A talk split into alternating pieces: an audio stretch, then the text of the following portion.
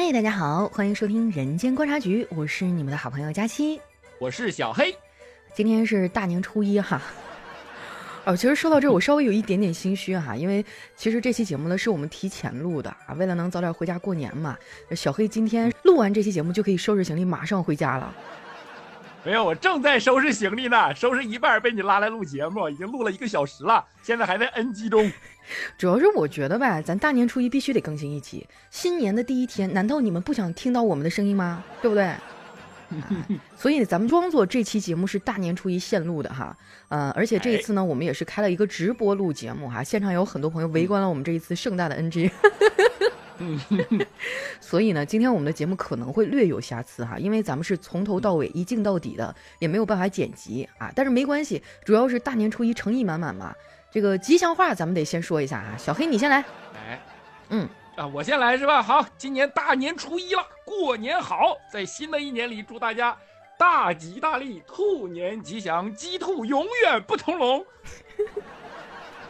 我感觉你好像被辅导作业逼疯了哈，鸡兔同笼你都整出来了哈。那新的一年呢，我希望我的女听众们哈都能够这个暴富脱单不脱发哈，然后都能瘦瘦的美美的。希望我的男性听众呢都能升职加薪哈，然后那个新的一年走上人生巅峰。嘴都瓢了，主要是因为今天节目是直播录的，我稍微有一点点紧张哈。虽然呢，我们没有在大年初一录这期节目哈，但我几乎可以预想到大年初一是个什么样子了哈。那肯定就是一过十二点嘛，外面就开始噼里啪啦开始放鞭炮了，然后你的手机就开始突突突突突响啊，各种人就是发信息了啊，新年快乐什么的，然后很多人就开始掐着点儿转发锦鲤了，哎，发朋友圈、发微博啊，什么转发这条锦鲤，你将会怎么怎么怎么怎么样。朋友们，是不是觉得特别的熟悉哈？你朋友圈里有没有人转发？何止转发呀！我跟你讲，不止他们，我也转发。我不止转发，我连手机壁纸都是杨超越，你知道吗？我的天哪！你的手机上居然敢用别的女孩子的照片？我老婆手机壁纸都杨超越，我们全家壁纸都杨超越。杨超越在我们家是一个超越了性别的存在。嗯，杨超越应该算是火了好几年的锦鲤了哈。咱也不知道从什么时候开始啊，大家新年都喜欢转发锦鲤，而且你发现没有哈，就是反而是年轻人啊信这样的一个转发锦鲤送好运的反而会更多，我觉得很神奇。因为以前的时候啊，你看什么迷信呐、许愿啊，好像都是老年人那一套哈。但是现在我还有一个小姐妹更神奇啊，年纪轻轻的，她那个手机壳居然后面印的是一个财神爷，你说像话吗？我觉得吧，这个事儿也好理解。你看，呃，我们呢年轻人都是受教育相信科学的一代，但是有一句话说得好，科学的尽头是玄学。嗯，所以说今天这期人间观察局呢，咱们就来聊一聊哈，当代年轻人的迷信。嗯啊，那首当其冲啊，就是转发锦鲤了嘛，是吧？其实呢，在古代哈，锦鲤是大户人家甚至皇宫才能养的那个东西啊，因为它象征着幸运和财富，它还代表着长寿啊。就普通人家你根本就养不起啊。现在呢，随着我们生活的进步哈，你就别说养了，甚至有一年我们家的锦鲤都已经端上了餐桌。我记得那年就特别神奇哈，呃，我们家年夜饭的时候，我突然发现年年都应该有的那一盘鱼居然是红色的。当时我就惊呆了，我说妈，这这这是啥呀？咋回事啊？我妈说啊，我那天去早市买鱼，哎，我一眼就相中这个红色的了。你说大吉大利嘛，我就把它给炖了。当时我心酸的眼泪都要流下来。我觉得我这么多年许愿始终不灵验，有没有可能就是因为我妈把我的锦鲤给炖了？哎，我问你个问题啊，嗯，就是。红色的鲤鱼肉酸不酸？因为我从来没吃。嗯，它倒是不酸，但我实话实说啊，我觉得那个鲤鱼肉真的不好吃，就有点那种面个鸡的感觉。大家能理解面个鸡吗？就是面面的，然后也没有什么 弹性，然后也不入味儿。就以前我妈会做那个东北的大李子嘛，三道鳞，然后那个肉就很厚实，然后很 Q 弹。但是那个鱼肉给我的感觉就是，这肯定是一条养尊处优的大李子。平时也不咋运动啊，天天就有人往水池里面疯狂的喂，那身上的肉一点都不好吃，所以这玩意儿不能吃，只能转，对不对？对对对。下次你就买一条放在盘上，就这么转。这个东西它确实是管用的，就为什么大家愿意去转它，说明还是有一定的用处。我给你讲一个真实案例，我以前有一个同事，他叫点点，然后呢。他后来就自己做了个视频，做各种各样的形象，开始都不温不火的，直到有一天，他给自己起了个名字叫锦鲤胡一点。嗯，然后呢，他这个视频拍的就是说。全世界有七十亿人，但是好运独独落在我头上。就所有的视频都在讲他每天出门捡钱，什么各种意外，老板给升职加薪，然后捡车什么，反正全是这种段子。但是下边就是有很多人来许愿，就是锦鲤回一点怎么怎么着，锦鲤回一点怎么怎么着，然后还真的有人来怀愿，说哎呀，我这信了你还真了灵了。所以我们的锦鲤回一点同学现在就因为这个人设真的变成了锦鲤回一点。然后呢，好多年轻的朋友们都来这儿去转发它，结果还发现很多人真的有用。哎，你说上哪说理去？嗯，我觉得吧，这一方面可能是玄学啊，另一方面我觉得就是人的念力。你有没有发现，当一个人他特别用力的去想一件事情，并且为之付出努力的时候，可能真的就会达成这个愿望。比如说啊，我去跟锦鲤许愿说啊，我今年一定要考一百分儿啊，然后那个我因为转发了这个锦鲤，所以我信心百倍啊，我觉得他一定会保佑我，然后我每天就哐哐哐哐就就开始学习，结果考试真得一百分了。其实我感觉哈，这个锦鲤只是我们一种心理寄托的方式哈，实际上还是要靠自己努力。你说你要是成天搁办公室里摸鱼，你可能升职加薪吗？对不对？所以我觉得当代年轻人的这个迷信也好，玄学也好吧，它其实就是一个心理安慰哈。但是我们需要一个寄托的，就比如说这几年比较火的那个杨超越，哇，我记得当时杨超越火的时候，真的是你随便打开任何的网站、任何的社交平台，你都能看见他，那真的就是传说中的人在家中坐，C 位天上来。我跟你说，我还看过现场转杨超越的，就是李诞录那个《奇葩说》还是什么，我忘了。看着杨超越本人了，然后上去说：“来来来，你过来。”然后说：“干嘛？我过来让我转一下，转一下今年就能发财。”嗯，就是在那个创造幺零幺里面哈，有人评论说转发这个杨超越，哎，你就能像他一样，不努力没实力也可以考第三名。就当时就真的很神奇啊，因为从我们的角度来讲啊，现在大家基本上也知道娱乐圈的规则了，一般背后可能都会有一些资本呐啊，或者说就是很严苛的训练啊等等一系列的啊，但是就是这么一个姑娘哈，平平无奇啊，当然也很美哈。但是就是跟以往 怎么能说人家平平无奇呢？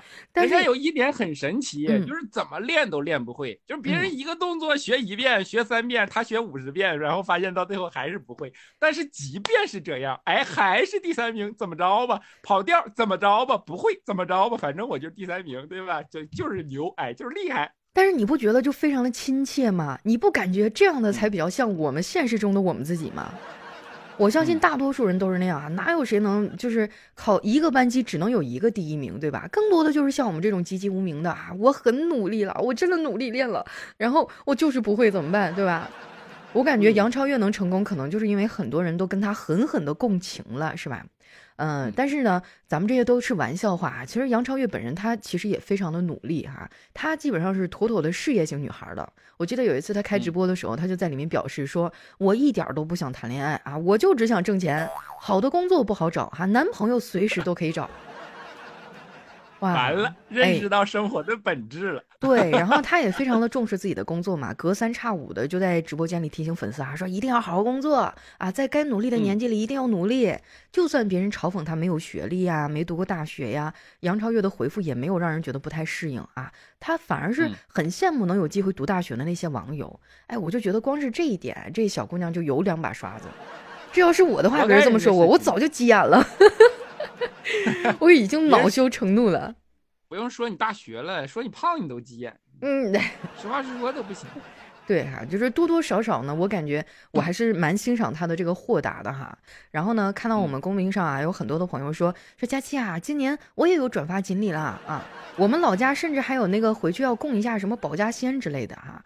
说到这个呢，啊，我就要不得不提一下了哈。其实我们东北人呢，可能会有一些延续至今的一些小迷信，嗯。就是很多的东北人都是不吃野味的，为什么呢？因为大的打不过，小的都是仙儿。咱就说东北的那个大型野生动物哈，什么东北虎啊，什么大黑瞎子呀，最次也得是个什么野猪之类的吧？你要知道野猪的那个战斗力哈，那我觉得挑翻几个大老爷们儿是完全不在话下的哈。所以说大的你就根本别想，在野外遇到了，转身跑就完了。你别说打那个野味了，欺负狍子。对，你们搁在一块儿都指不定谁是野味呢。而那些小型动物呢，东北人是连打都不敢打啊，甚至见面都得拜一拜呀。在东北，刚刚小黑也提到过，说有五大仙儿，分别什么呢？狐仙、黄仙、白仙、柳仙和灰仙啊。这个狐仙就不用说了，是吧？很多的这个《聊斋》里面的那个呃美丽的狐狸精，是吧？黄仙是什么？你给大家介绍一下。黄就是黄鼠狼嘛，我觉得这个大家肯定都知道。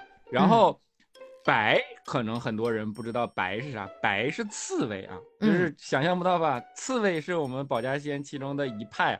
然后柳就是蛇，然后还其实柳的分支里还有长，就是蟒，然后再往上蛟龙，就还有龙，所以柳这里边有三个姓，实际上，然后最后灰灰是鼠仙，所以这个在东北其实源自萨满的这个文化，它算是一种。很地方特色的一种东西，嗯，就是咱东北有的那个田地里面哈，就种的那个地里面，经常会看到一些小庙啊，其实就是供奉着各家的什么仙家呀、野仙啊。然后东北还有一个特有的民间信仰，叫什么呢？叫保家仙啊。这个保家仙真的是这个非常实用主义的一个信仰了，啊百姓呢就单纯的觉得有一些动物呢，他们修炼到一定的年头，然后就会有一些法力啊，他们就是啊很有本事，能保佑自己。然后这个仙家呢，就是一边能收供奉哈，一边就是做好事儿积功德嘛，双方是互惠互利的一个状态，就合作共赢嘛。嗯，因为仙家的成仙的话，也是需要一些功德嘛，他是需要人帮忙的啊。在东北还有一个广为流传的一个传说哈，就是黄仙儿讨封，你有没有听说过？听过这个东西，好多电影不都拍嘛？尤其是黑龙江的这个地方更多嘛，因为深山老林的地方嘛，就是你在路上碰见一个黄鼠狼，然后忽然跟你说话，你看我像人像仙啊，这时候你一定要说人家像仙啊，然后只要一讨了这个风，他就能成仙了。成仙了以后，据说是会报恩啊也好，反正就是对吧？能帮一把就帮一把吧。啊。哎，你说这个事儿，他要是碰到一个暴躁的东北老爷们儿，是吧？你瞅啥？他往中间一拦，你瞅啥？我瞅你咋的？你瞅我像啥？我瞅你像个鸡儿，是不是就完犊子了？你说，那就打起来了。也不一定啊，没准当时他就砰一下就变成了一个不可描述的物体。哎呀，往回拉一拉哈。反正这个事儿呢，只是一个传说啊，我们也没有遇到过啊。但是据说呢，如果说你回答像的话，他呢就能修成正果，就能成仙了，日后还会给这家人报恩啊。如果说你说不像的话，那他的这个道行就被毁了哈。这个路人你就等着被他报复吧。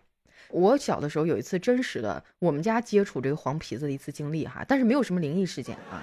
我小的时候，我们家住平房嘛，家里面养鸡啊。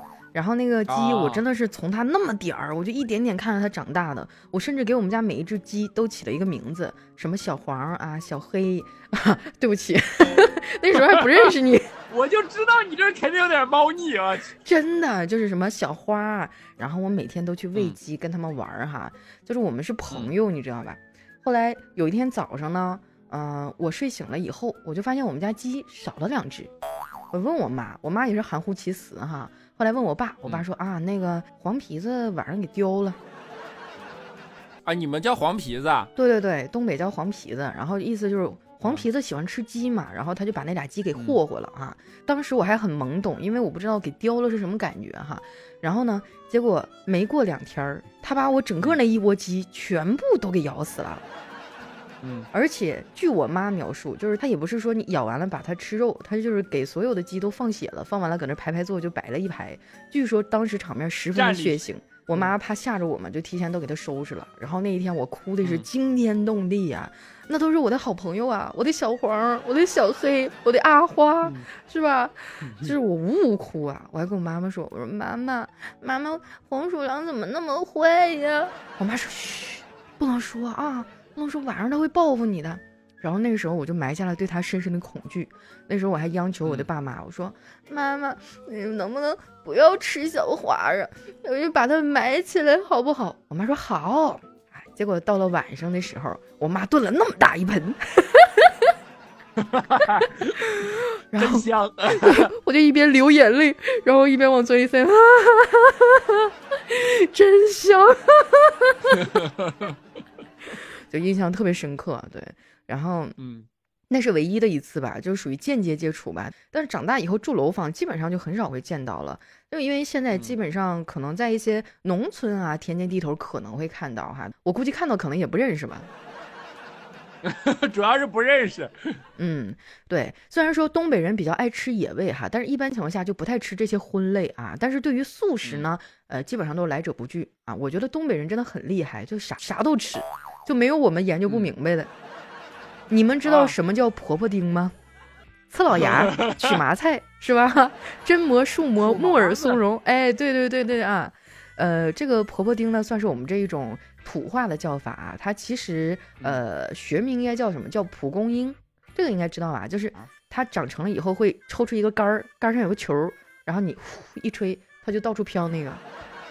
啊，婆婆丁是蒲公英啊？你到现在都不知道呢？我确实不知道。婆婆丁就是蒲公英啊。哦，我知道了，在你们老家从来没有见过婆婆丁长大的时候，是吧？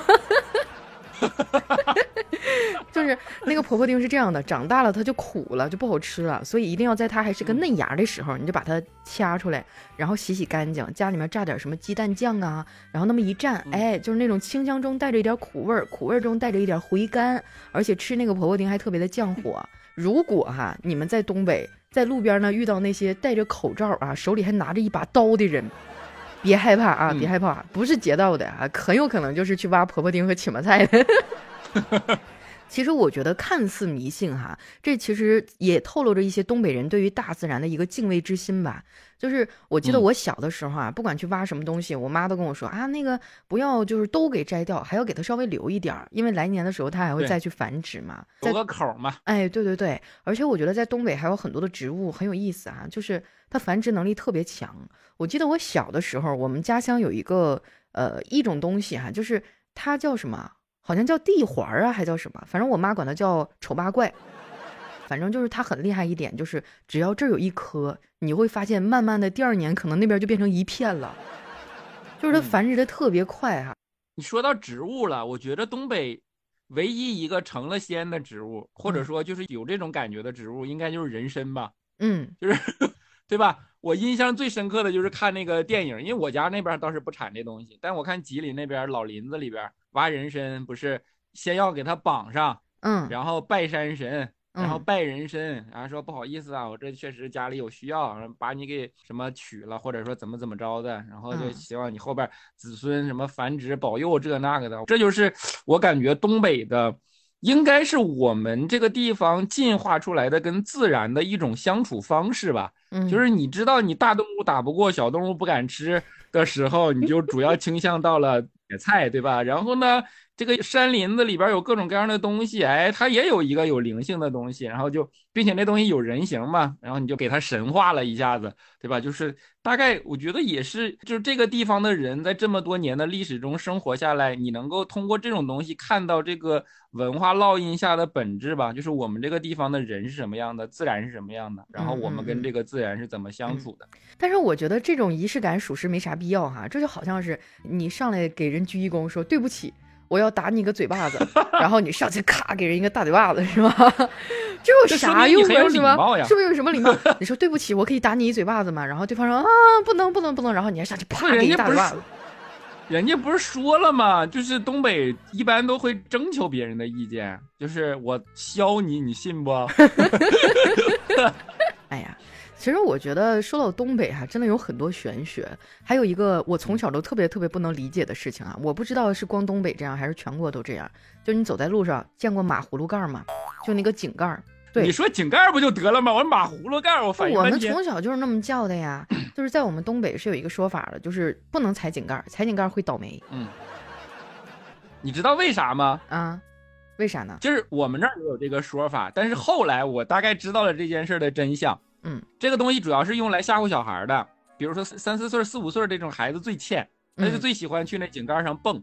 然后呢，因为东北是老工业基地，就是这种东西城市化早的地方，它这种东西又多，但是可能呢，它又很古老，所以你不知道哪个东西松了。井盖那个东西圆的，它掉不下去，但是你只要踩一边，咕噔儿你就掉下去，你掉下去井盖就扣上。好多这人踩掉下去了，咕噜一扣上都不知道，那孩子没了，就是所以。好多这个家长为了防止这件事情发生，就给孩子编了一个东西，就是说这个东西不能踩，踩了要倒霉。嗯，踩了以后打屁股或者打几巴掌，让躲远远的。其实就是这么个情况。它最核心的原因是因为这个东西危险，小孩他们掉下去以后，有可能这个东西就下水道就就就咕噜咕噜噜没了，就走了，就真的是，尤其是到了汛期啊什么的，这个东西确实还是挺危险的一个存在，所以离井盖远一点。我们小的时候会有一个说法，就是说你要踩到井盖了，今天是礼拜几啊？今天要是礼拜三啊，你旁边的人就上你身上啪啪啪拍三下。今天要是礼拜五，就拍五下哈。反正就是这种代代相传吧，传到现在，反正我都这么大了，我走路的时候我都不敢踩井盖啊，我都下意识都是绕过去走。所以说呢，这不是玄学啊，这是家长对孩子的一种保护啊。然后呢，还有一个玄学啊，这个前一段时间也是在抖音上非常非常的火哈，就是东北的黄桃罐头神。啊，那是我们的白月光啊！啊，对你有没有发现，宇宙的尽头是玄学，玄学的尽头是黄桃罐头哈？就网上有人称之为量子力学经典食品。哎，这确实管用，我不夸张。我前段时间不是阳了吗？然后我不是说我烧了三四天，就第二天已经烧迷糊了。但是黄桃罐头吃下去，首先它凉，就确实会提振精神，然后你就真的似乎。感受到了一种莫名其妙的或者难以名状的力量，它就让你清醒了一会儿。但我觉得这个东西应该有一个道理吧，就是可能你小的时候无数次，不管你感冒发烧、生病什么的，就是家长给你买黄桃罐头，然后你吃完了这个东西就变好了。所以在你的这个大脑深处形成了一种思想钢印，就它会在潜意识里调动你某个神经元的激素，黄桃罐头一下肚，然后潜意识告诉你你要好了，所以就哎。来了，所以黄桃罐头起了药到病除的作用。哪有那么多科学道理啊？我说句最实在的哈，就是以前 在东北，到了冬天没有别的水果，对吧？所以呢，黄桃罐头它最便宜。然后你生病的时候，爹妈就给你买个黄桃罐头，吼你啊，宝贝儿，吃了黄桃罐头你就好了啊。我猜是这个道理的。哎，你说有没有可能，就那时候生病啊、发烧啊，然后就身体缺水啊、缺糖啊什么的，也一定能补充一点糖分吧？这是我唯一能想到一点稍微和科学挂上点边儿的一个解释。为什么要和科学挂边儿？我明明对他有着非常美好的童话印象，你非得给我整一套非常好的理论，把我从童话里拽出来。以后我看见黄桃罐头，就难道要变成这多少氨基酸、多少葡萄糖、多少纤维素吗？不，那是我童年的白月光，那是喂下去的一口鲜桃，一口鲜水，不管多难受，吃了就能好。对，你要理智一点哈。咱说小时候，如果黄桃不是最便宜的话，可能现在就不是黄桃罐头神保佑我们了，现在可能就是草莓罐头神、荔枝罐头神。山楂罐头神，啊，所以说它就是一个呃小的时候吧，性价比比较高的一个哄小孩的这么一个东西吧。但是我还是愿意相信这个信仰，因为黄桃嘛，这个桃谐音就是逃啊，预示着可以逃出升天啊，逃离病痛啊等等的这个啊，所以怎么说呢，还是黄桃罐头神会保佑我们在场的每一个人吧。虽然说我们今天聊的是这个当代年轻人的迷信哈，就是其实我觉得这不应该用迷信两个字来概括啊，这应该算是我们的一种怀旧和情怀啊。你说大家真的不懂说这个东西它不能治病吗？我相信烧到四十度的时候，应该也都知道去医院吧。可能就是，呃，对于小时候的一种怀念啊，或者人到生病的时候就很脆弱啊，然后就是，呃，更喜欢怀旧啊，等等啊，就是寻找一些内心的回忆和共鸣吧，哈，就是真的发烧了的话，哈，大家还是得去医院啊。对，我觉得你前面说的那个东西比较好，就是念力，就是人真的相信一件事情的时候，它会产生一种念力，对吧？然后。所谓的迷信也好，所谓的这种预期也好，只不过就是说你给自己设定了一个自己更容易相信的东西嘛，然后这个东西放在那儿，你就可以集中精力，或者你的念力就能集中在这个地方，没准儿真的更有可能让你。达到目标呢，对吧？所以玄学有没有用？哎，我们也不下定论，对吧？嗯，对哈。你要是这么说的话哈，我觉得，呃，如果说同样的一句话哈，你反复反复的去说啊，比如说我一定赢啊，比如说我什么怎么样，肯定肯定怎么样，因为你这个内心特别坚定，反而有可能实现哈。所以就是有一段时间也特别流行那个谐音梗，哎，对，就是它其实也算是一种迷信行为哈，比如说。在高考的时候啊，很多的家长就开始玩这个谐音梗了哈，比如说这个“定”，大家知道“定”是什么意思吧？这个我们就不展开讲了哈。我估计屁股做梦也没有想到自己还有这个作用哈。就是我记得当年我表妹高考的时候，呃，我姨就给她买了一个紫色内裤，你们知道什么意思吗？就是“指定能行”。不是，就是迷信也就罢了，迷信还带口音的，是吧？上哪说理去？对，还有人在屁股上贴个胶带啊，铁定能行 啊！甚至更有一些就是比较极端的哈，让你家狗啃下屁股，叫什么叫肯定能行？做梦都没有想到是吧？突然之间发挥了巨大的作用哈。然后还有一些那个呃，像身处江浙地区的高考考生哈，因为要考三天嘛，然后他们就可以采用交通灯式的这个穿衣法则。第一天穿什么？穿红色，寓意着开门红。第二天呢，穿绿色啊，就是一路绿灯。第三天呢，穿黄色哈，叫一路辉煌。呃，然后除了考生们自己呢，其实家长的这个穿着也是大有讲究的啊。就是当年我高考的时候，我妈就特意去做了一件旗袍，你知道啥意思吗？啊，旗开得胜。哎，对。然后爸爸要穿什么？爸爸要穿马褂，寓意着马到成功。对，哎。你爸还是个八旗子弟，哎呦我的天！然后还有更高阶的版本，就是你手里要拿个向日葵啊，什么意思呢？一举夺魁。哎哎，这个咱这是也是一全套的，都给你整的明明白白的哈。然后还有吃上也有一些讲究哈。小黑，你们那边就是考试的时候吃有什么讲究？吃李子呀，不是锦鲤啊，就是鲤鱼，鲤鱼跃龙门嘛，这都知道嘛，对吧？然后拜那个文殊菩萨吃鲤鱼，嗯，就是就是这个。嗯，我们那边还有那个要吃猪蹄儿啊，就是为了能够金榜题名啊。咱也不知道这个猪蹄儿跟榜有啥关系啊？是不是因为它在某些地区还叫提榜？你这个谐音梗赢了，我这提棒确实是重庆就叫提棒。还有什么？还有那个吃包子哈，就是保证啊门门考试包过啊。哎呀，我跟你说，像你们这种没出息的吧，就天天想着吃。我们那阵儿都是考试不同的科目，去转发不同的明星。嗯，比如说考语文，对吧？转发余文乐，谐音就是语文乐。哎，多有文化，是不是？考物理的时候，咱就转发个黄子韬。因为物理滔滔的能量能让你物理得高分 哎呀，虽然有点牵强。这啥呀？就是物理滔滔是吧？就是谐音梗对吧？物力滔滔嘛，对呀，这这就是物理滔滔，这很有文化，你没发现吗？嗯。考理科综合，咱就转发李宗盛。最绝的是转发葛优，因为各科都优秀，葛优。哎呀，我天哪！受得了吗？我觉得转发葛优，他那个发型就不太吉利哈。啊。然后包括这一次的疫情哈，其实也有很多的这个迷信的谐音梗哈，就是说那个呃那段时间有很多人就是特别喜欢听杨丞琳的歌啊，为什么呢？叫杨丞琳，就是阳性呈现一个 零增长，杨丞琳。我知道谐音梗为啥要扣钱了，因为这个东西听起来确实起鸡皮疙瘩呀。还有肺玉清啊，因为大家知道这一次嘛，就很多人可能都是肺不太舒服，甚至咳出肺炎啊。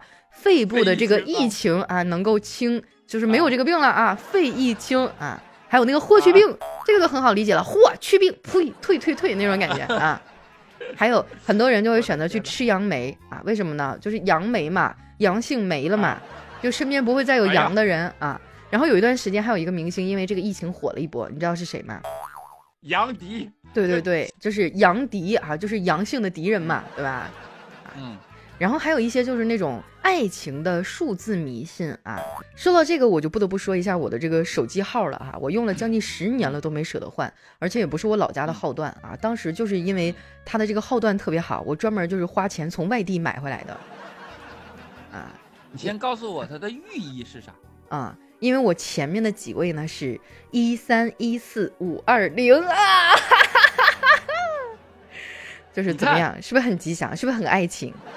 不只是这个，我觉得到这儿，听众朋友们应该意识到一件事儿，嗯，就是有的时候呀，迷信啊，其实也没什么用。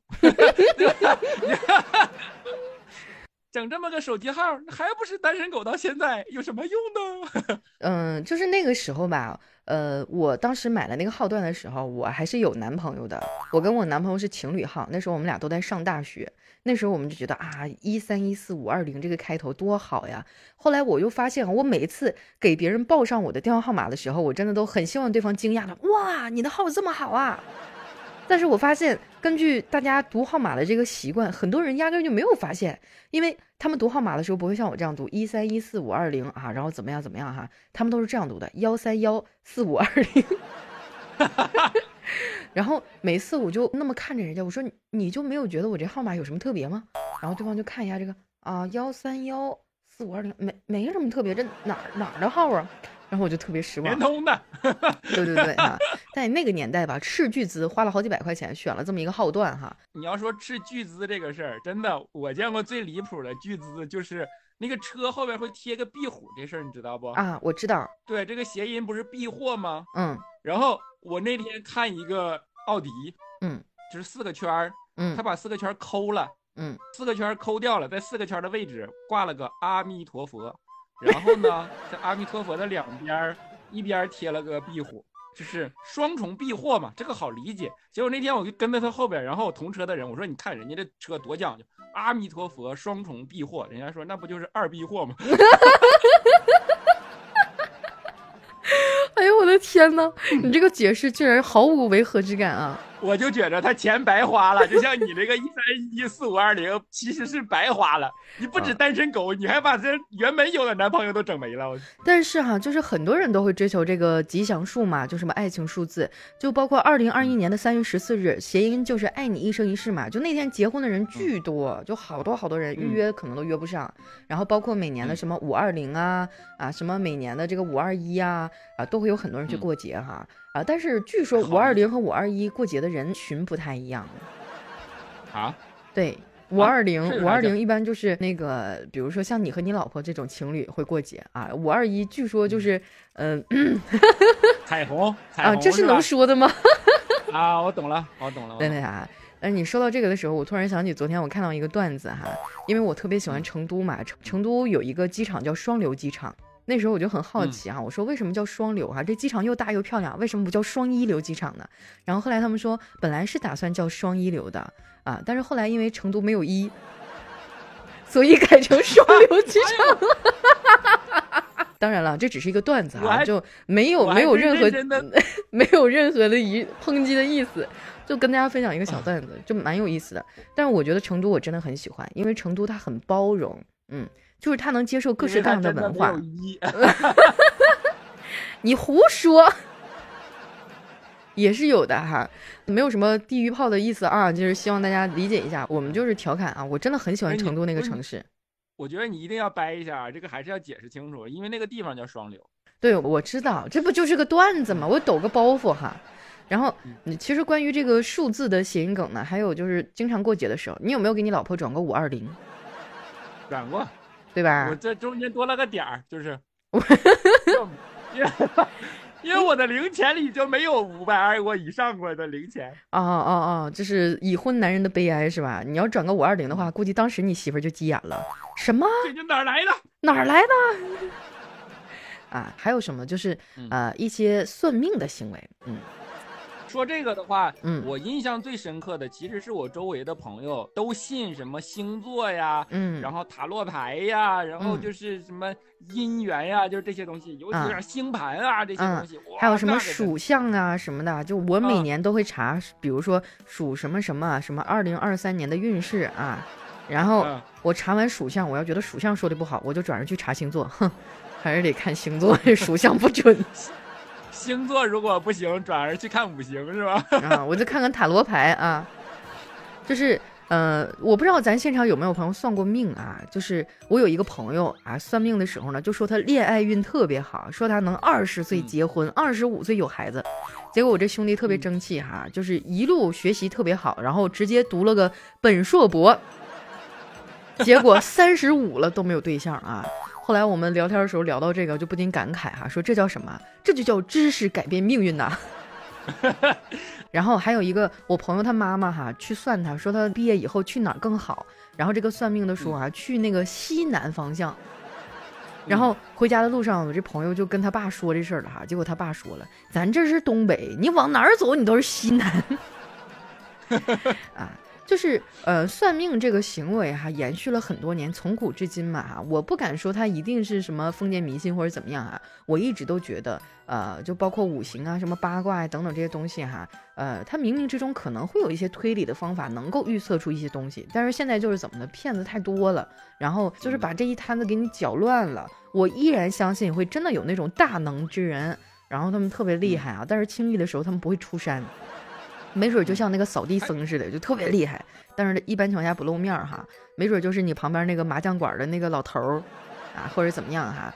就有一段时间我也特别迷信嘛，就是尤其是我那段时间有点情窦初开，我就特别想算算我跟那男生能不能行。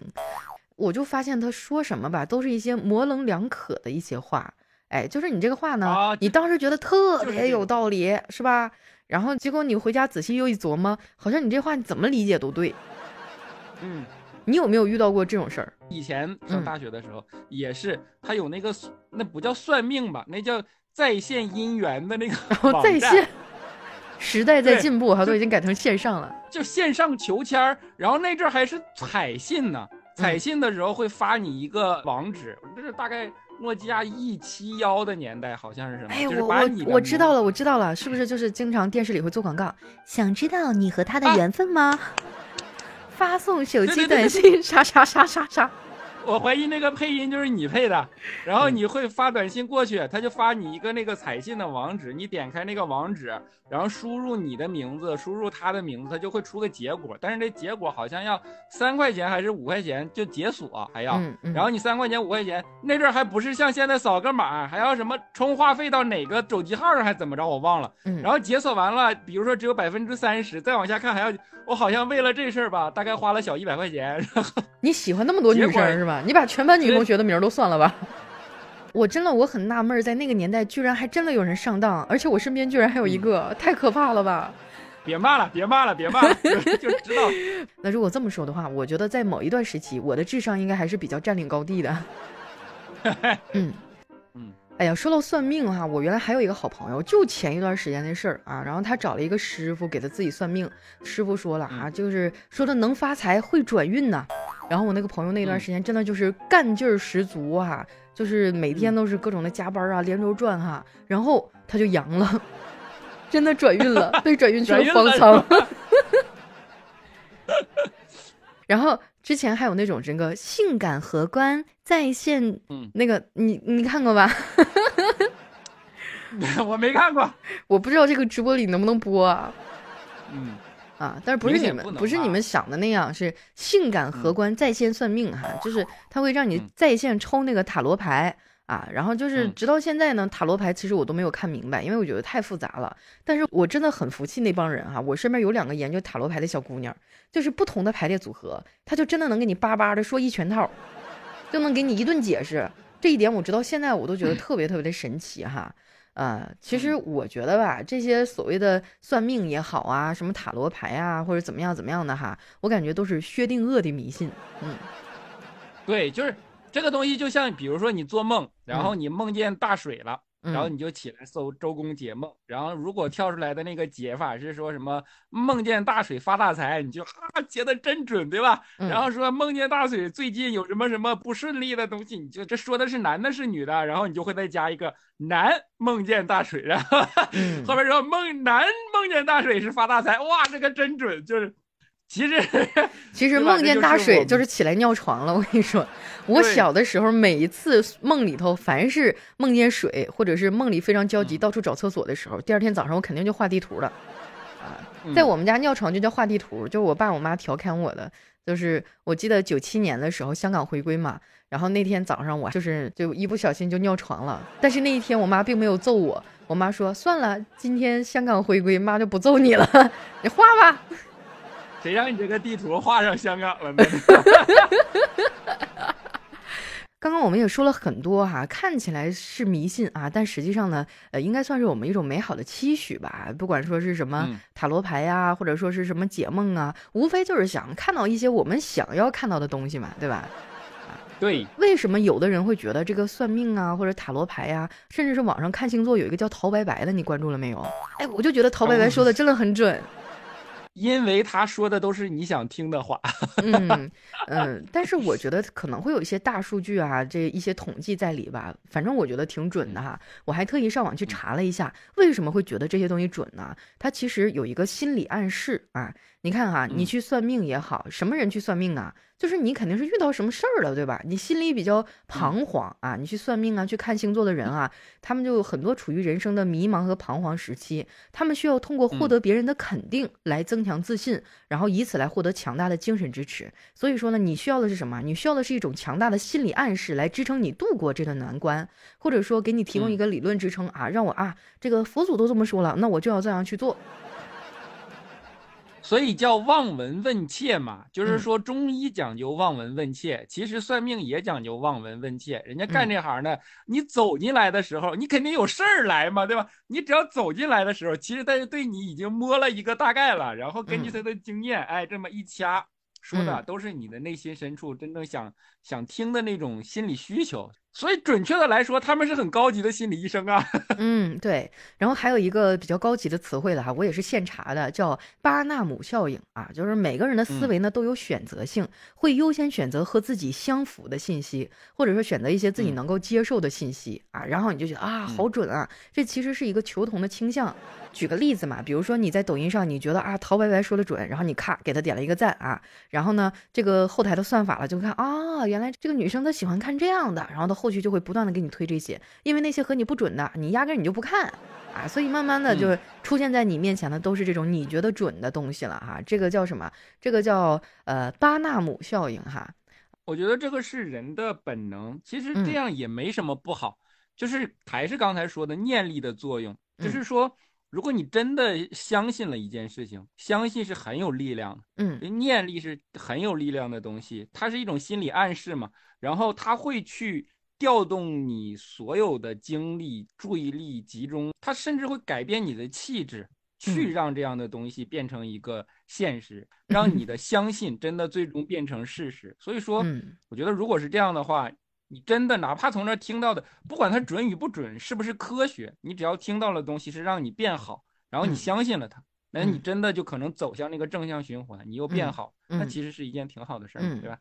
而且呢，你有没有发现哈，有时候这些小迷信呢，它是一种社交货币啊。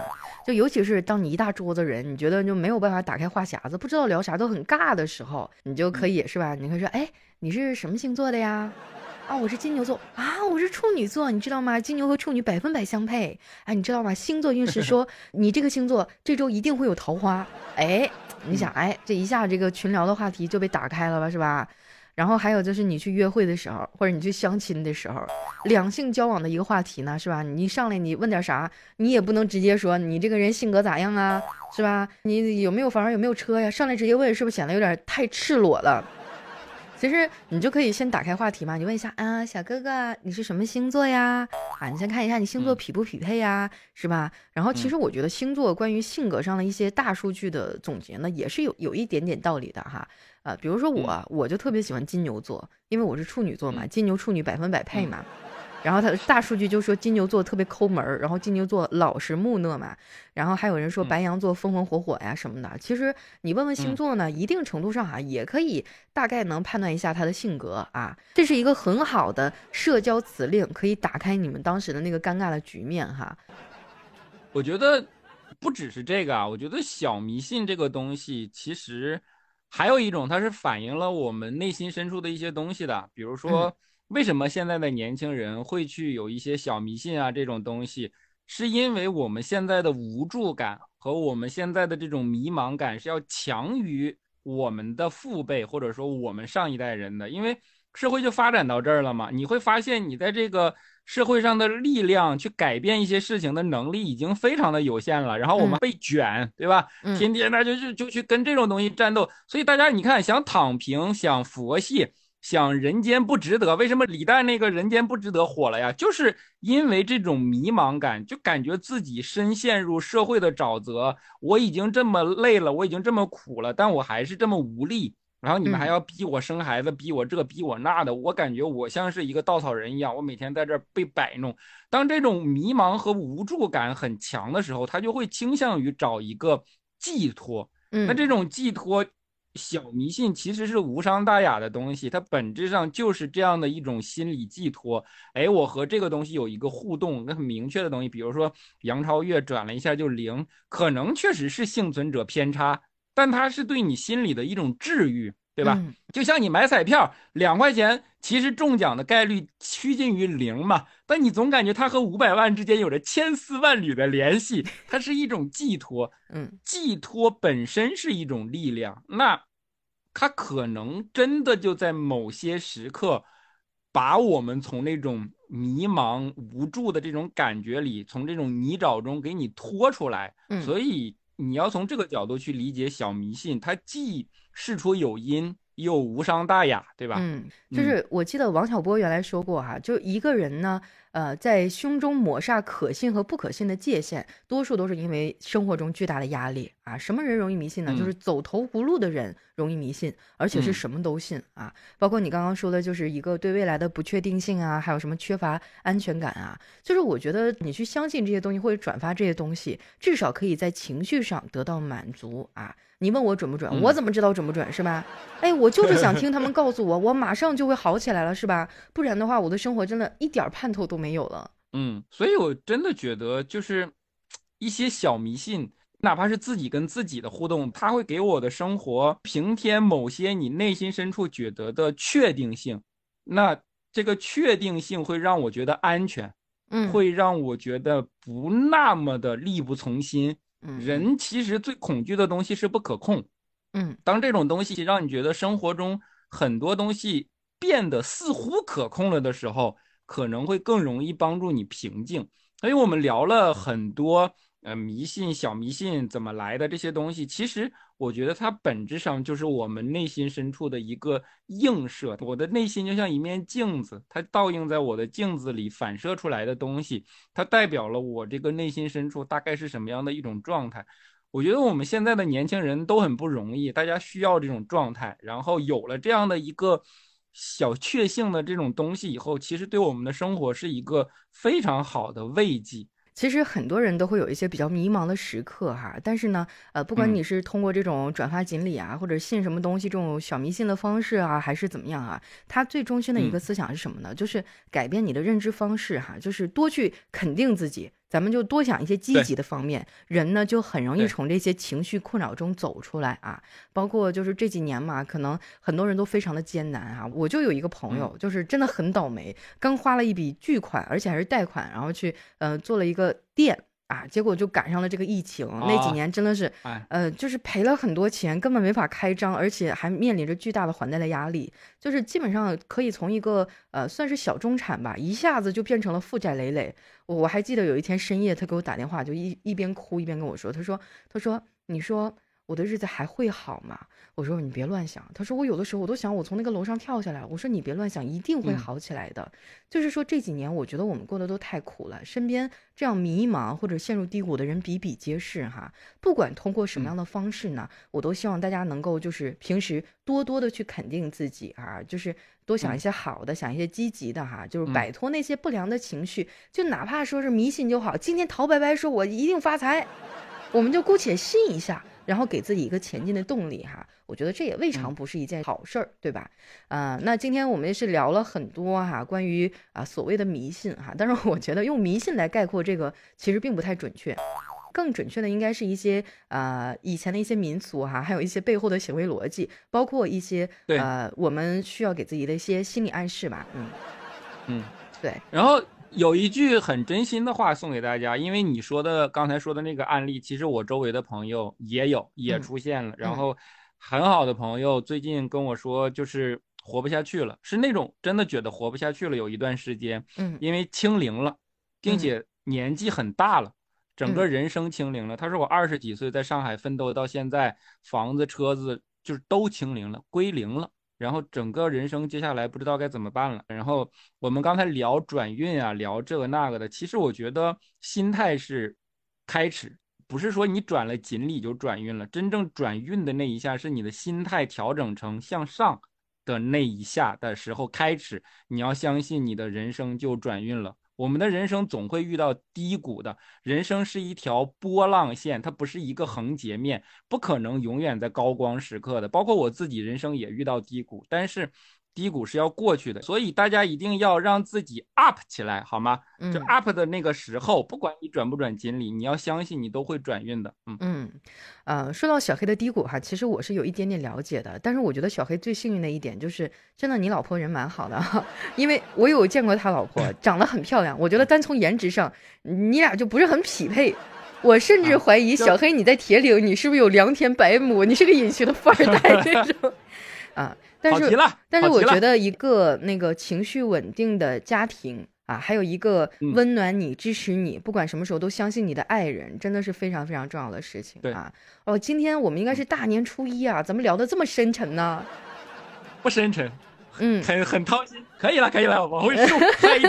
OK 哈，那今天聊了这么多，我们也接近尾声了。我最后呢留一个互动的问题哈，我想问一问咱们现场的朋友们，你们在生活当中有没有什么迷信的时刻啊？有没有哪些真实的迷信的经历？嗯。你可以把他们分享到我们的评论区啊，或者说你身边的朋友有没有哪些让你听着玄之又玄啊，然后觉得你记忆非常深刻的事情，欢迎大家在评论区跟我们共同来分享。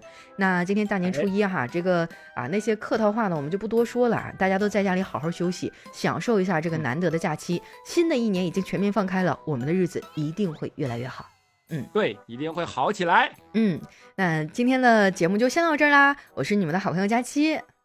我是小黑，哎，录完了，我们要去吃饺子了，拜拜啦，拜拜。